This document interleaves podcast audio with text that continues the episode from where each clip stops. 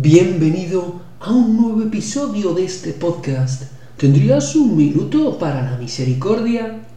La frase de hoy procede del libro de los Salmos. Dice así, porque tú, Señor, eres bueno y clemente, rico en misericordia con los que te invocan. Te pregunto, ¿rezas con frecuencia?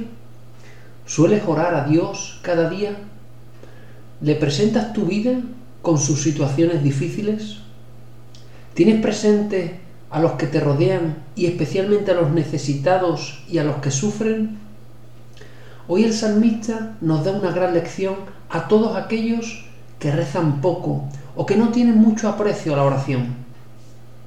Hoy nos dice que el Señor es bondadoso y misericordioso, pero en concreto con los que le llaman, con los que le invocan, con los que hablan con Él.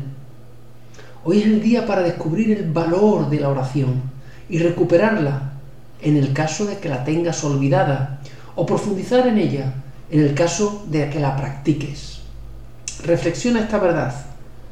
Te escucha siempre el Señor de la misericordia, lleno de bondad, ansioso de derramarla sobre ti, sobre tu vida, para que goces de la misericordia de Dios y puedas ser a su vez espejo o faro que lleve su misericordia a todos los que te rodean, especialmente a los más alejados de la iglesia, a los que más sufren, a los que no conocen a Dios.